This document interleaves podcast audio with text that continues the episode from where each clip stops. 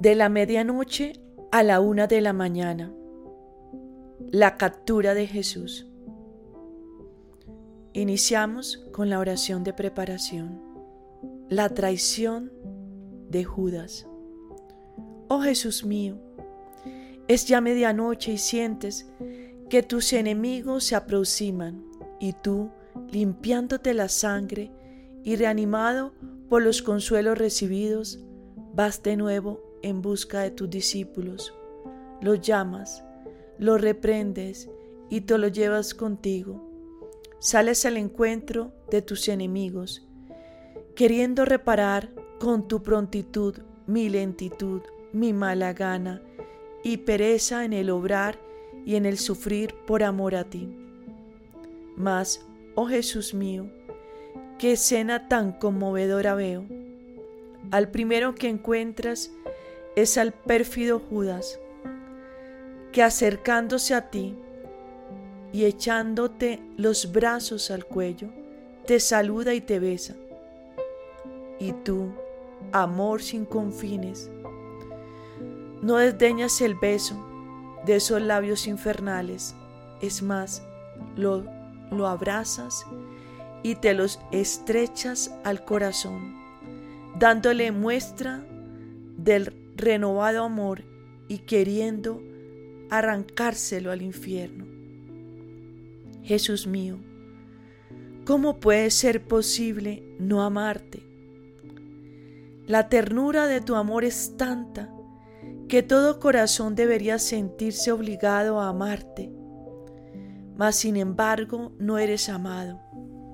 Pero, oh Jesús mío, mientras que en este beso de Judas tú reparas por todas las traiciones, los fingimientos, los engaños, bajo aspecto de amistad y de santidad, y sobre todo en los sacerdotes, con tu beso Además, confirmas que jamás le habrías rehusado el perdón a ningún pecador, con tal de que humillado volviera a ti. Tiernísimo Jesús mío, ya que te entregas a merced de tus enemigos, dándole la potestad de hacerte sufrir todo lo que quieran, yo también me entrego en tus manos, para que con toda la libertad puedas hacer de mí lo que más te plazca. Y junto contigo quiero seguir tu voluntad, tus reparaciones, quiero sufrir tus penas, quiero estar siempre cerca de ti, para que no haya ofensa por la que yo no te ofrezca una reparación. Amargura, que no te endulce, salivazos y bofetadas que no vayan seguidas por un beso y una caricia mías. Cuando caigas, mis manos estarán siempre dispuestas para ayudarte a que te levantes. Quiero estar siempre contigo, Jesús mío, y ni siquiera por un instante quiero dejarte solo. Y para estar más seguro, introdúceme dentro de ti y así yo me encontraré en tu mente, en tus miradas, en tu corazón y en todo tu ser, para que todo lo que tú hagas pueda hacerlo también yo. De este modo podré hacerte fiel compañía y no pasar por alto ninguna de tus penas, para que seas correspondido por todo con mi amor. Dulce bien mío, yo estaré a tu lado para defenderte, para aprender tus enseñanzas y para enumerar una por una todas tus palabras. Ah, con qué dulzura penetras en mi corazón esa palabra que le dirigiste a Judas. Amigo, aquí veniste. Amigo, ¿a qué viniste? Y me parece que también a mí me diriges esas palabras, pero no llamándome amigo, sino con el dulce nombre de hijo, diciéndome, aquí viniste, ¿a qué viniste? Para que así tú puedas escuchar mi respuesta. Jesús, he venido para amarte.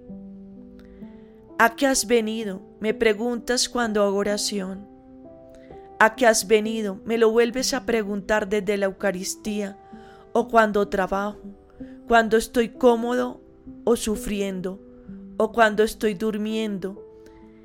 Qué modo tan bello de llamarnos la atención a todos. Pero cuántos, cuando les preguntas a qué has venido, te responde, vengo a ofenderte. Otros fingiendo que no te oyen, se entregan a toda clase de pecados y cuando les preguntas a qué has venido, responden yéndose al infierno. Cuánto compadezco, oh Jesús. Quisiera tomar esas mismas sogas con las que tus enemigos te van a atar para atar a estas almas y evitarte ese dolor. Y mientras sales al encuentro de tus enemigos, oigo de nuevo tu voz llena de ternura que les dices, ¿a quién buscan? Y ellos responden, a Jesús Nazareno. Y tú le dices, ego sum. Con esta sola palabra tú dices todo y te das a conocer por lo que eres, tanto que tus enemigos caen por tierra como si estuvieran muertos, y tú, amor sin par, diciendo de nuevo, Ego Sun, los llamas a la vida y te entregas tú mismo en manos de tus enemigos. Jesús es atado y encadenado. Ellos, pérfidos e ingratos, en vez de humillarse y de echarse a tus pies para pedirte perdón, abusando de tu bondad y despreciando gracias y prodigios, te ponen las manos encima y con sogas y cadenas te atan, te inmovilizan, te tiran al suelo, te pisotean, te jalan de los cabellos y tú con paciencia inaudita callas, sufres y repara las ofensas de los que a pesar de los milagros no se rinden, sino que cada vez se vuelven más obstinados. Con tus sogas y tus cadenas suplicas que se rompan las cadenas de nuestras culpas y nos atas con la dulce cadena de tu amor y a Pedro, que quiere defenderte y llega hasta cortarle una oreja a Malco, lo corriges amorosamente. De este modo quieres reparar las obras buenas que no son hechas con santa prudencia y por quienes a causa de su excesivo celo caen en la culpa. Pacientísimo Jesús mío, estas cuerdas y estas cadenas parecen añadirle algo aún más hermoso a tu divina persona. Tu frente se llena de majestad como nunca, tanto que atrae la atención de tus mismos enemigos. Tus ojos resplandecen de más luz tu divino rostro manifiesta una paz y una dulzura suprema, capaz de enamorar a tus mismos verdugos con el tono de tu voz suave y penetrante, aunque solo, con pocas palabras, los haces temblar tanto que si tienen la osadía de ofenderte es porque tú mismo se lo permites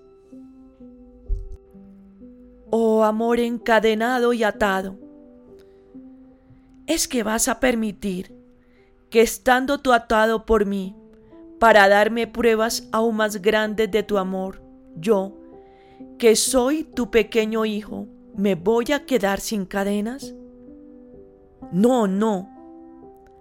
Átame con tus mismas santísimas manos, con tus mismas sogas y tus mismas cadenas.